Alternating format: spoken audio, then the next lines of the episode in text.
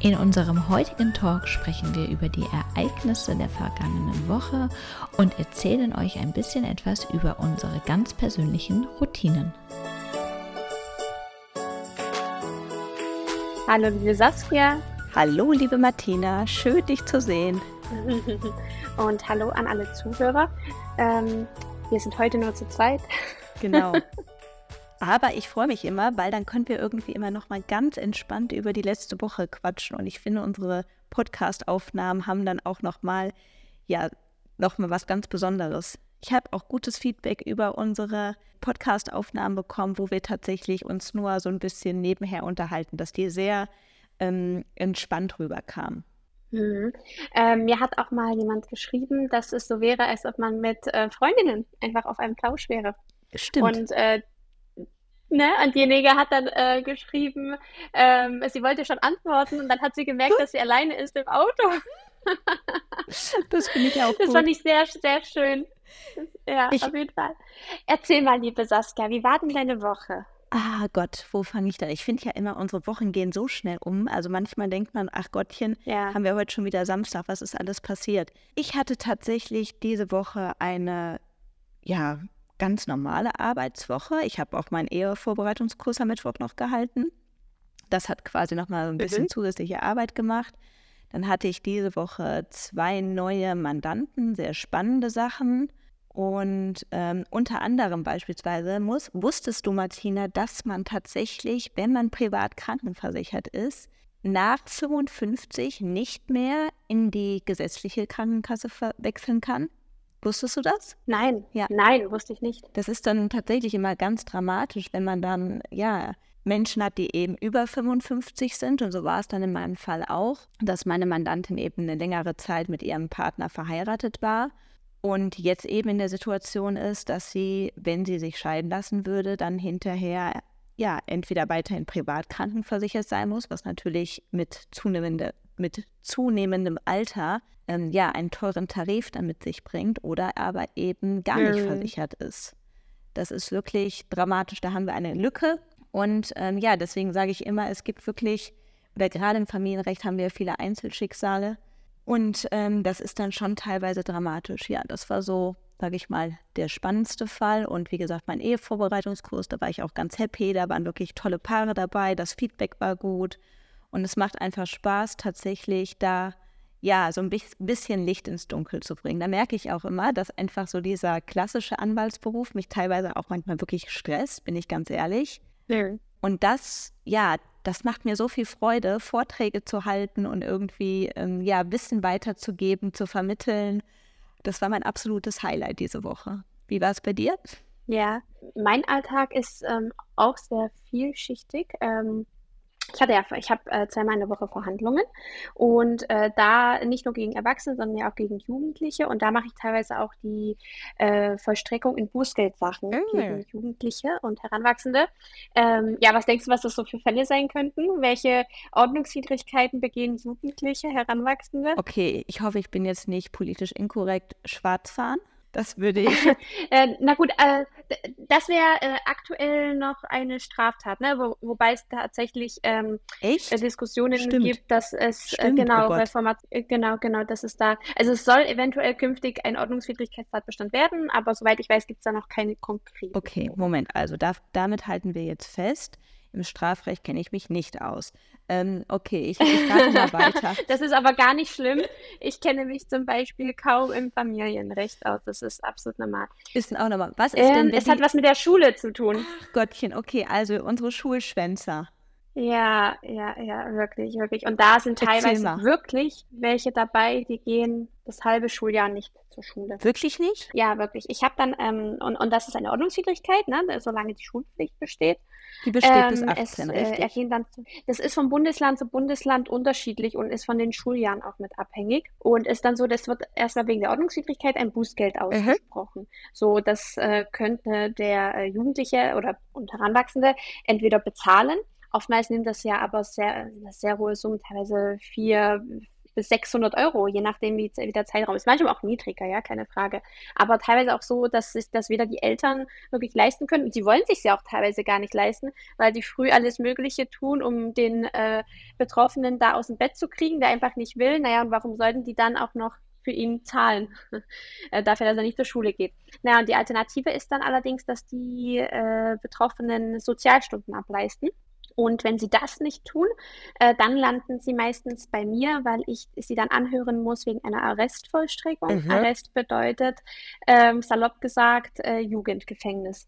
Also da kommen die teilweise bis zu einer Woche in die JVA und müssen es absitzen. Ah, und wie oft kommt es dann da? Also fangen wir nochmal vielleicht von vorne an. Also ich gehe jetzt wirklich, ja, erstmal nicht zur Schule.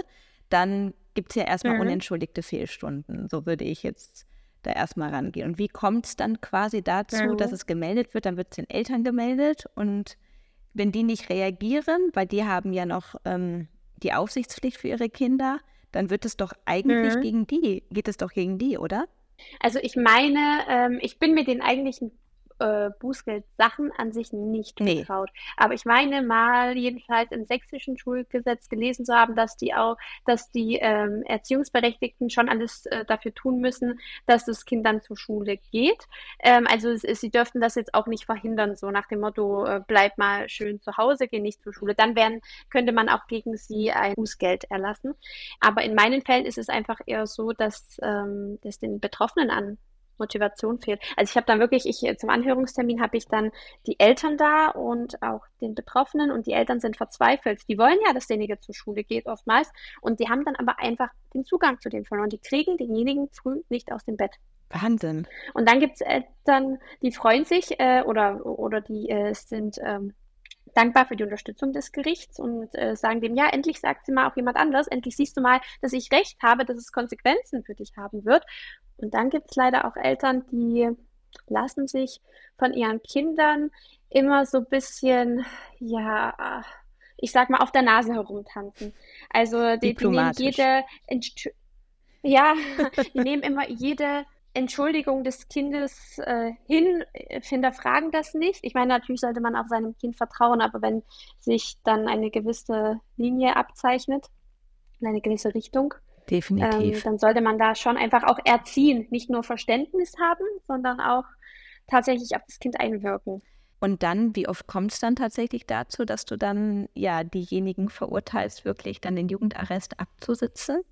Also ich habe in der Woche, würde ich sagen, ungefähr, also jede Woche einen so einen Anhörungstermin, da sind zwischen einem und sieben ähm, Jugendlichen, äh, genau. Die Frage ist, wie dann viele kommen, da mache ich dann nochmal Fristverlängerungen. Ich sage mal, aber bei der Hälfte mache ich da schon auch einen Arrest und dann haben die nochmal ungefähr vier bis fünf Wochen Zeit, bis, der, äh, bis die Ladung von der JVA kommt mhm. ähm, und müssen dann diesen Arrest auch antreten. Und äh, von denen schaffen die meisten dann die, die Stunden noch zu, zu machen. Okay. Ähm, also ich würde sagen, es ist eine, eine kleine Anzahl, also ein kleinerer Prozentsatz. Meistens bekomme ich das dann im, im Termin zur Anhörung gut vermittelt, dass das jetzt wirklich die letzte Chance ist, dass sie nochmal vier, fünf Wochen Zeit haben. Das sind ja auch nicht so viele Stunden. Ja, wir sprechen oftmals von, ich glaube, das höchste, was ich mal hatte, waren an die 50 Sozialstunden. Das schafft man im Grunde genommen in den Ferien, kann man das ohne weiteres in zwei Wochen schaffen. Mhm. Ähm, ja, ja, und dann bekommen die noch mal im Anhörungstermin noch mal die Rüge. Ähm, ich, ich weise sie darauf hin, dass ich den Arrestbeschluss erlassen werde, dass es jetzt wirklich die letzte Möglichkeit ist und die meisten lassen sich dann schon davon beeindrucken. Einige leider nicht, denen ist es dann wirklich egal, die gehen dann in die JVA. Wahnsinn. Und dabei muss man ja wirklich sagen, wenn man nochmal so zurückdenkt oder zurückblickt, Schulzeit ist ja eigentlich etwas, wo man total unbeschwert sein kann und wo man wirklich noch so viele Freiheiten hat. Und ja, wenn man jetzt die vielleicht noch mal so ein paar Jahre weiter mitnehmen könnte und dann den auch nochmal den Rückblick ermöglichen könnten, dann hätten sie vielleicht auch eine andere Perspektive darauf. Oder du legst auch einfach den Grundstein da, ne, für dein weiteres Leben. Und wenn man das so dann auch irgendwie nicht nutzt, ist natürlich dann auch wirklich schwierig. Mhm. Ja, definitiv. Ich habe übrigens aber nicht nur, ähm, deshalb habe ich auch vorhin von Hera Heranwachsenden mitgesprochen, nicht nur die Verstöße gegen das Schulgesetz, sondern auch die ganz normalen äh, Straßenverkehrsordnungswidrigkeiten, die betreffen dann ja die Heranwachsenden.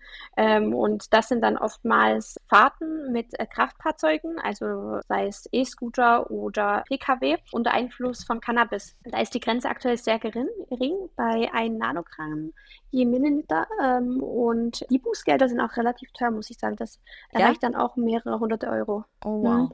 Genau, und da haben die Heranwachsenden auch die Möglichkeit, das eben abzuarbeiten. Wobei die Heranwachsenden haben dann oftmals schon einen jedenfalls kleineren Job dann vielleicht, die bezahlen das dann ja, die gehen weniger indiert vor Ort. Trotzdem auch da nochmal ein Appell, ganz ehrlich, das geht einfach nicht. Wenn ihr sowas macht, ja, in Ordnung, aber hört auf, dann am Straßenverkehr teilzunehmen. Das ist wirklich, mhm. ja. Mhm. Ja, schon.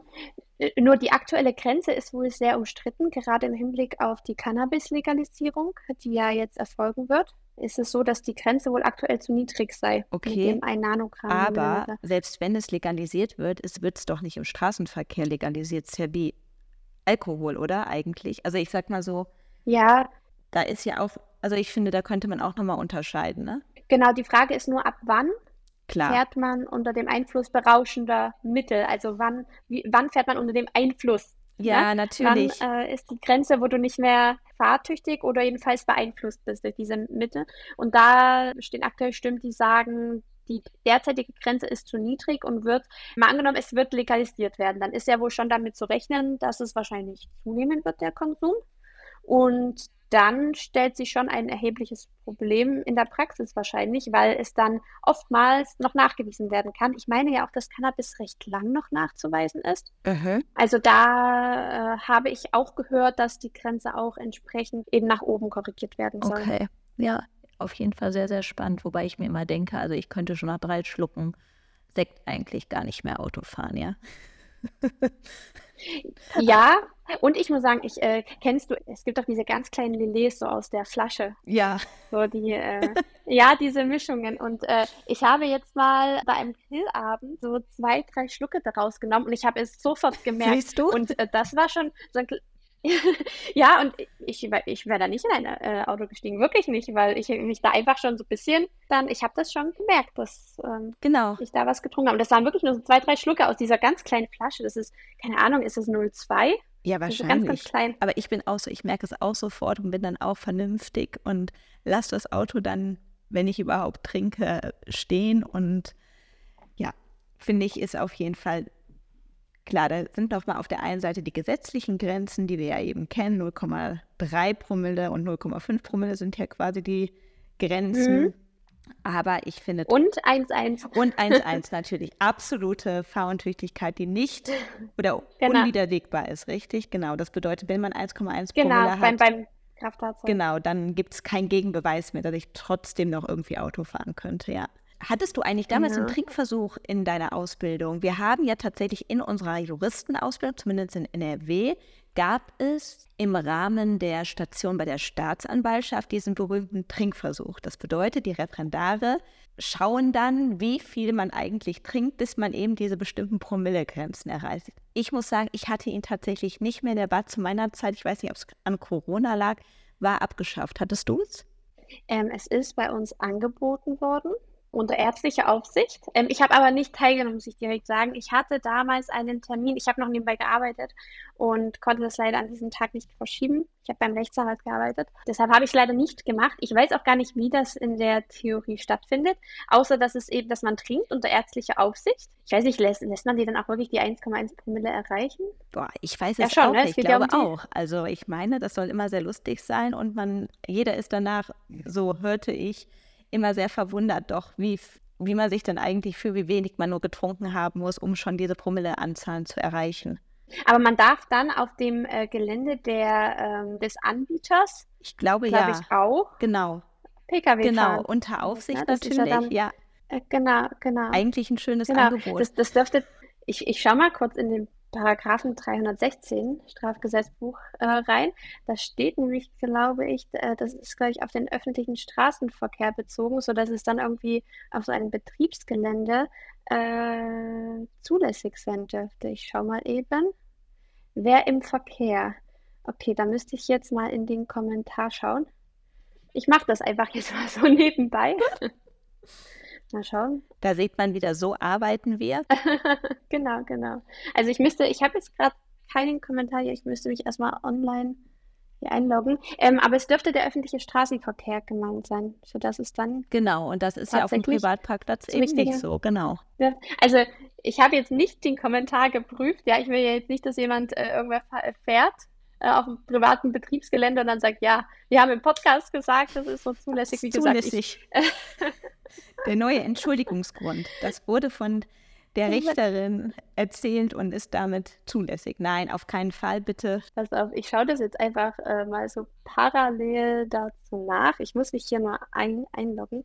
Äh, da fällt mir gerade ein, ich habe mich heute für, ähm, ich habe immer bisher die Süddeutsche Zeitung abonniert, Aha. weil das einfach meine Eltern schon so hatten und ich kannte die Süddeutsche Zeitung eben schon immer, habe die dann direkt irgendwann, als ich selber ausgezogen bin, abonniert und beziehe die seitdem und habe jetzt aber mal Werbung für FHZ Freispruch gesehen und da konnte ich die jetzt erstmal so ein 30 Tage, also es gab keine Werbung, ja, das ist einfach nur ähm, das, was ich jetzt mal ausprobieren möchte. 30 Tage kostenlose Version, irgendwie FAZ Plus mit FAZ Einspruch, welches auch direkt für ja, so Rechtsnachrichten quasi mhm. passt und das wollte ich jetzt mal ausprobieren und vielleicht wechsle ich da. Oh, bin ich auf jeden Fall gespannt, was du dann berichten wirst. Ja, ja, ja. Wobei, schaffst du es tatsächlich, ich habe auch äh, eine Tageszeitung abonniert, auch schon ewig, auch wie du ähm, mhm quasi kannte ich das von meinen Eltern. Bei mir ist es die Rheinische Post auch keine Werbung, sondern einfach äh, selbst bezahlt und aus Überzeugung. Ich muss aber genau. sagen, ich komme tatsächlich morgens fast gar nicht mehr dazu, die zu lesen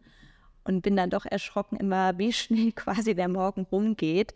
Und ich fand es eigentlich immer eine sehr schöne Routine, mit Kaffee da zu sitzen und ein bisschen Zeitung zu lesen. Leider, ja, ist das irgendwie im morgendlichen Gewusel mit den Kindern gerade nicht mehr so möglich.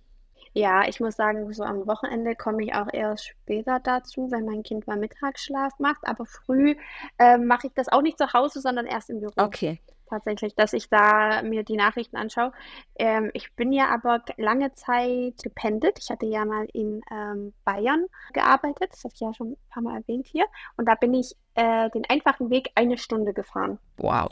Und äh, während der Zeit habe ich die ganze Zeit MDR äh, gehört. Mhm. Und da war ich dann bestens informiert. Dann habe ich für mich persönlich, also ich hatte dann weder die Zeit dafür, noch habe ich das dann benötigt, eine Tageszeitung nebenbei zu lesen. Ich konnte da sämtliche Diskussionen mitverfolgen. Ähm, also ich bin ja wirklich zwei Stunden im Auto gewesen am Tag. Ich hatte genug Zeit, mich da dazu zu hören.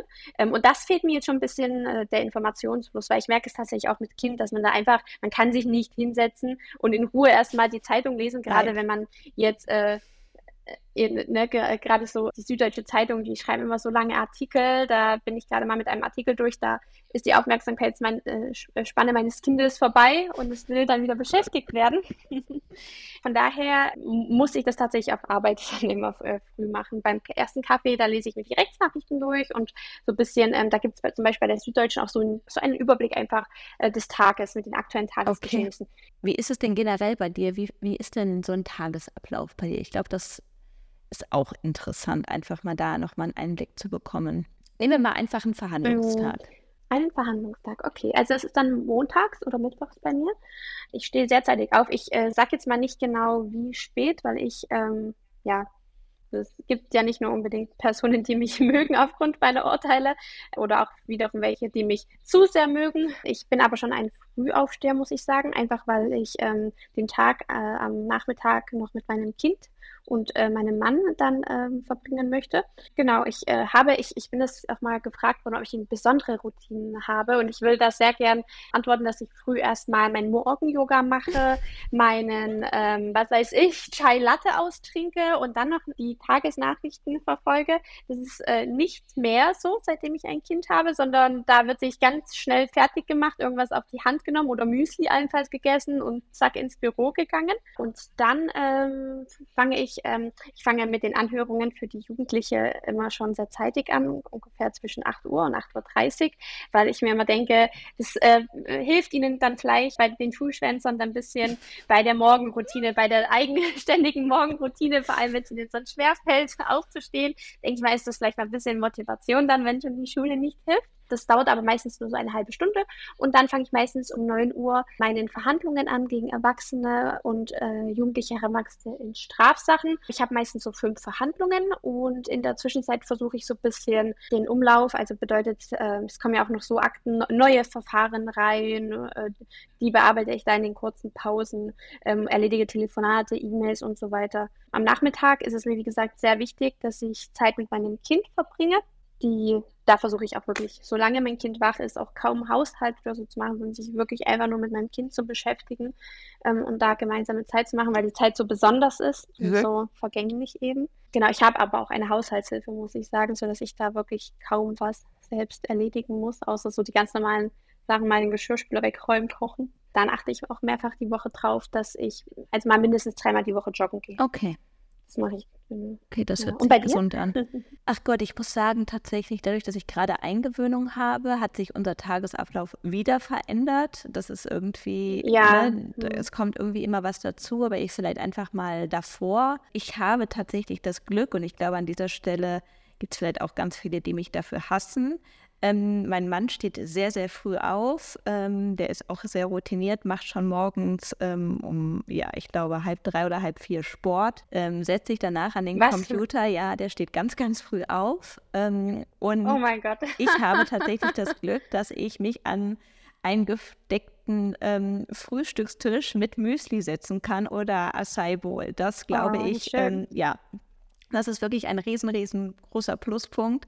Ich stehe auch früh auf, wir sind auch Frühaufsteher, also beginnt der Tag ähm, ja sehr, sehr früh. So halb sieben, sieben ist es bei uns und ähm, dann wird erstmal gefrühstückt, die Kinder werden fertig gemacht. Und dann war es bisher immer so, dass ähm, mein Mann dann ja einen in den Kindergarten gebracht hat, den anderen auch mitgenommen hat und ich dann tatsächlich schon die ersten Telefonate erledigt habe, weil ich dann einfach Zeit hatte, ähm, ungestört zu telefonieren, weil ich habe ja noch ein Kleinkind bis vor zwei Wochen hier komplett zu Hause gehabt. Und äh, da konnte ich dann wirklich schon mal diese Sachen abarbeiten. Ich muss auch sagen, dass meine Mandanten da super froh sind, dass ich so früh erreichbar war oder bin, bin ich immer noch. Ähm, wenn die zum Beispiel auch auf dem Weg irgendwie zur Arbeit sind, dass man dann da einfach ein paar Rückfragen stellen kann. Ich finde, also ich habe gemerkt, dass es sehr mhm. gut ankam. Dann habe ich immer als erstes morgens auch meine ganze Post gemacht. Und ähm, wie gesagt, jetzt hat sich es halt aktuell gerade ein bisschen verschoben, ne? weil der ja, ich halt morgens, vormittags mit der, Tag, mit der Eingewöhnung beschäftigt bin. Dass ich dann wirklich immer die E-Mails gemacht habe, die BR-Nachrichten. Du musst es ja auch immer an den Mandanten nochmal ähm, zu, oder für den Mandanten zusammenfassen. Dann musst du es an den Mandanten raussenden. Bis du wieder eine Antwort bekommst, musst du nochmal in deinen Fristenkalender gucken. Welche Antwort erwarte ich, für welchen Schriftsatz? Ähm, ja, so ein bisschen diese Routine abarbeiten. Wie gesagt, dadurch, dass ich das ja alles ja beides gemacht habe, ne, habe ich mich dann wirklich immer, je nachdem, wenn ich dann auch Besprechungstermine zum Beispiel nochmal per Zoom hatte, ähm, wechseln wir uns dann ab. Also bei uns ist es wirklich so, dass eigentlich jeder Tag ähm, ja strenge Absprachen bedarf, weil mein Mann hat Calls und ich habe dann auch zwischendurch feste Termine und dass wir dann immer wirklich gucken, wie planen wir von Tag zu Tag. Und bei mir ist es, mhm. ja, was heißt leider, aber es ist nicht so, dass ich komplett eben, ja, mit meinen Kindern dann ab nachmittags frei habe. Das muss ich auch sagen, das fehlt mir. Also mir fehlt, was du gerade gesagt hast, diese wertvolle, bewusste Zeit. Aber dadurch, dass ich eben beides mache, bin ich dann auch mal froh, wenn ich nachmittags nochmal in Ruhe zwei, drei Stunden arbeiten kann ähm, wenn zum Beispiel mein Mann frei hat und ich dann noch ein paar Schriftsätze abdiktieren kann, wo man dann wirklich die Konzentration beisammen haben muss. Und mhm. ich muss aber auch an dieser Stelle sagen, dieses Doppelte, ähm, wirklich in dem Umfang einfach, dass man sich so hin und her organisiert und auch viel abwechselt. Das ist natürlich auch sowohl für die Partnerschaft als auch für die Beziehung zu der Kinder jetzt nicht optimal. Also ich fände es auch schöner, wenn es jetzt so ganz strikt ist und deswegen bin ich jetzt auch froh, dass ich durch die Tagesmutter hoffentlich ähm, nochmal deutlich mehr Zeit gewinne und dann auch am Vormittag effektiver arbeiten kann und dann einfach nachmittags mir wirklich nochmal be bewusst Zeit mit den Kindern nehmen kann. Das mhm. ist für mich Wobei, auch. Als, ja. als, als, als Rechtsanwältin bist du ja trotzdem darauf auch angewiesen, wahrscheinlich Nachmittagstermine zu machen, ne? beziehungsweise aufgrund deiner Mandanten oder, äh, oder siehst du das gar nicht so als Problem, weil die Bereitschaft deiner Mandanten äh, auch für Vormittags- und Mittagstreffen da ist? Ja, tatsächlich. Also erstmal muss ich sagen, dass ich schon relativ schnell auch angefangen habe, meine eigenen Regeln aufzustellen. Ja, weil ich einfach gesagt habe, ich kann mhm. es nicht anders gewährleisten. Und das wird auch wirklich gut angenommen. Aber ich habe dann auch donnerstags abends um 20.30 Uhr schon noch ein ähm, Mandantengespräch geführt. Ne? Und wenn ich jetzt Mandanten habe, die mhm. auch lange arbeiten oder auch die Kinder haben, ähm, habe ich tatsächlich nur positive Reaktionen gehabt. Ich habe auch mal jemanden gehabt, der konnte nur freitags nachmittags um 17 Uhr. Das war dann auch möglich. Ne? Also man, die eine, ich sag mal, die Vorteile, ähm, die man eben hat, ja, die überwiegen am Ende trotzdem die Nachteile. Nur was mir einfach wirklich fehlt, ist so diese bewusste Zeit mit den Kindern, weil ich finde es immer schwer, viele Sachen ja. gleichzeitig zu machen, weil du natürlich da auch ja so eine gewisse Unzufriedenheit hast. Ne? Also das, weil du wenn du Sachen parallel machst, machst du nicht immer alles gleich gut. Ich glaube, das ist einfach ehrlich und das ist ein Fakt und ja. das bringt natürlich auch so eine gewisse Unzufriedenheit mit sich, die man vielleicht gar nicht ändern kann. Aber gut, die Frage ist mal, was ist die Alternative, ne? So, ich hatte vorher keinen Betreuungsplatz, es ging nicht anders, so muss man eben den Tag nutzen. Und ja, deswegen. Aber so wie ich dich verstanden habe, sind diese Nachmittags- und Abendstermine eher die Ausnahme, wenn sich das ein Mandant mal wirklich nicht anders einrichten kann.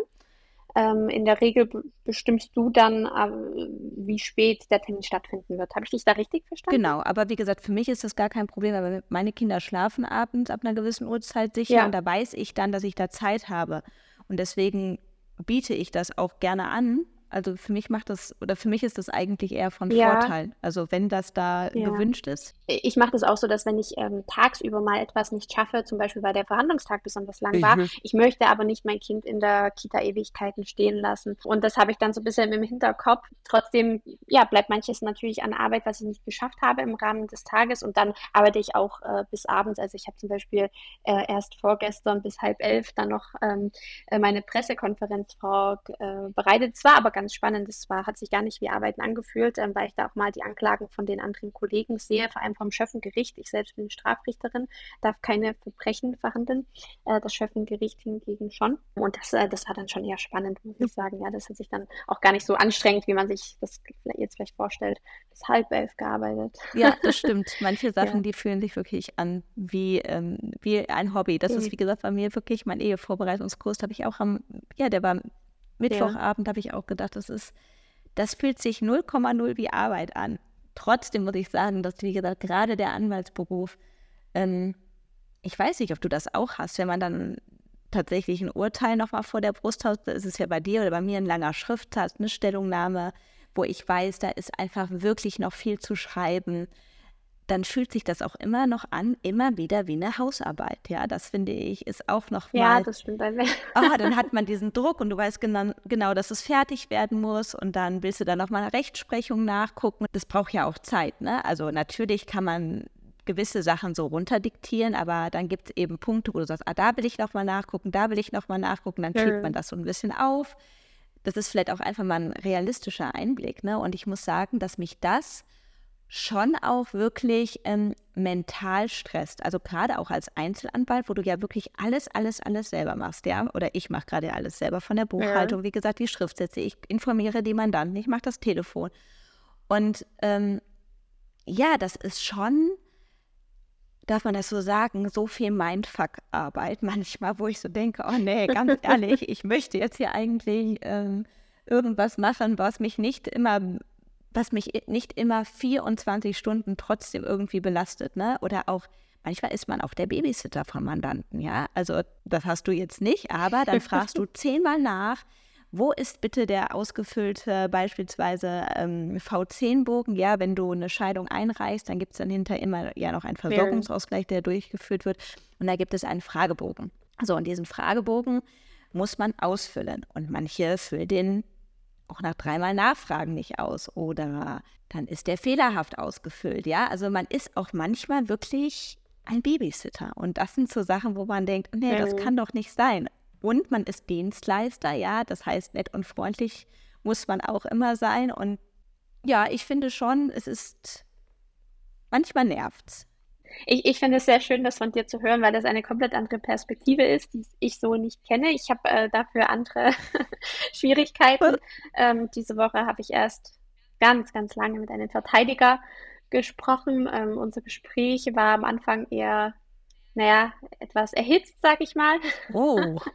es hat sich dann allerdings, ja, ja, es hat sich dann allerdings äh, gegeben mit der Zeit, muss ich sagen. Und ich glaube, wir haben da eine ganz gute Lösung gefunden.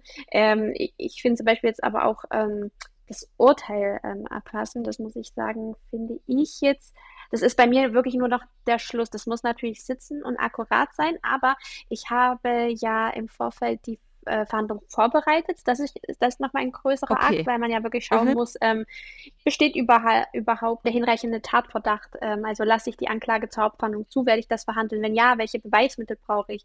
Dann, bevor ich zu einem Urteil kommen kann, muss ich erstmal die Beweisaufnahme durchführen. Da kann es sein, dass mal dass ich die Hauptverhandlung habe, dann kommt aber ein wichtiger Zeuge nicht. So, mhm. man braucht noch einen Termin. Dann muss der Zeuge vielleicht ähm, polizeilich vorgeführt werden, ist dann da, der Angeklagte meint aber, dass er heute mal nicht kommt. So.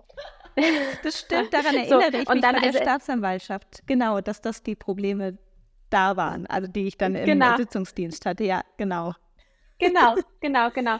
So, da, da, da hat man, also es sind wirklich die, die seltensten Fälle, ja, aber trotzdem kommt es vor, sodass dann, wenn man dann mehrere Fortsetzungstermine hat, dann äh, rechtliche Schwierigkeiten dazu kommen, die man dann mit dem Verteidiger eruieren muss. Und wenn ich dann ein Urteil gesprochen habe, dann bin ich ja, äh, dann, äh, dann habe ich das ja alles schon durchdacht bis zum letzten das stimmt, Punkt. Dann ist sodass es ich das, durch. dann diese ja. Gedanken, genau, ne, und die Gedanken muss ich dann nur noch zu Papier bringen. Ich habe mir dann ja auch schon meine Rechtsprechung dazu, meine, also meine Zitierstellen herausgearbeitet und so weiter. Also also dann ist es wirklich nur noch das Diktat okay. und äh, später nochmal Korrektur lesen. Aber dann, also der, das ist dann wirklich der Punkt, wo man über den Berg ist sozusagen. Okay, gut. Aber äh, ich, es macht auch wirklich Spaß zu verhandeln, muss ich sagen. Ich bin sehr, sehr gerne in Verhandlung. Ähm, es kommt immer irgendwas äh, Unerwartetes. Man muss sehr viel improvisieren und das finde ich schon schön, darauf zu reagieren. Ähm, aber manchmal ist es einfach nur mühsam und ähm, manchmal ist es dann auch so, dass ähm, der Anzeigeerstatter dann gar kein richtiges Verfolgungsinteresse mehr hat. Dann muss man, äh, muss man ihn im Zweifel wirklich mit Ordnungsgeld drohen, dass er kommt. Und dann muss man ihm erklären, dass er eben Anzeige erstattet hat, dass wir jetzt eben von Amts wegen ähm, ermitteln äh, das Verfahren, äh, ja, dass wir da, da das jetzt machen, machen müssen. Ähm, und äh, das ist dann auch manchmal sehr schwierig. Aber das sind eben so die Herausforderungen, die dann jeder Beruf äh, so mit sich bringt. Na, und übrigens auch noch eine, eine Anekdote, die wollte ich dir erzählen. Und zwar ähm, habe ich ja schon erzählt, ich terminiere die Anhörungen wegen den äh, also Ungehorsamsarresten gerne 8 Uhr früh. So, und äh, jetzt kam eine Jugendliche äh, zu mir und kam aber 20 Minuten später. So, und ich habe sie jetzt gefragt, warum sie denn so spät kam, warum ich jetzt die ganze Zeit auf sie warten musste. Ähm, und sie hat gesagt, naja, ich hatte hohe Schuhe an, ich konnte nicht schneller laufen, ich bin zu Hause unterwegs gewesen. Und da habe ich erklärt, dass wir ihr Schuhwerk wirklich nicht so wichtig ist, äh, wie das, äh, wie ihre Führung, wie ihre Verbindlichkeit und äh, ja, Zuverlässigkeit. Also ich wollte ja sehen, dass ich jemanden gegenüber habe, äh, der sich um seine Zukunft auch Gedanken macht. Und sie hat da, sie hat sich Gedanken gemacht, allerdings die falschen Schlüsse gezogen. Das ist eben besonders auf den guten Auftritt auf den guten Auftritt bedacht, ja. Das finde ich sehr lustig. Aber ich finde, das ist eigentlich der perfekte Abschluss, weil es ist Wahnsinn. Aber wir haben einfach schon wieder über 30 Minuten geredet, Martina. Und wir sind Nein. von Hölzchen auf Stöckchen gekommen. Und ich glaube trotzdem, dass es ja super informativ war, dass wir nochmal unsere yeah. Routinen erklärt haben, was bei uns in der Woche vorgefallen ist, rechtliche Informationen. Ähm, ja, ich fand es richtig, richtig schön. Danke, das kann ich nur zurückgeben, liebe Saskia. Ich wollte aber nur noch einen kleinen Nachtrag machen, und so habe ich ja versprochen, dass ich jetzt mal reinschaue. Also bei Trunkenheit im Verkehr ist der öffentliche Straßenverkehr gemeint, im Übrigen aber nicht zum Beispiel bei der Bahn, Schiffs- oder Luftverkehr, da kommt es nicht auf die Öffentlichkeit drauf an. Also nur zur Information, falls man mal betrunken fährt, im öffentlichen Bereich ist es nicht erlaubt. Ähm, Im Schiffsverkehr äh, darf man scheinbar auch nicht im privaten Bereich fahren. Also mit dieser Information schließen wir das Ganze. Vielen Dank fürs Zuhören und ich freue mich schon auf mhm, nächste Woche. Genau. Bis bald. Tschüss. Tschüss.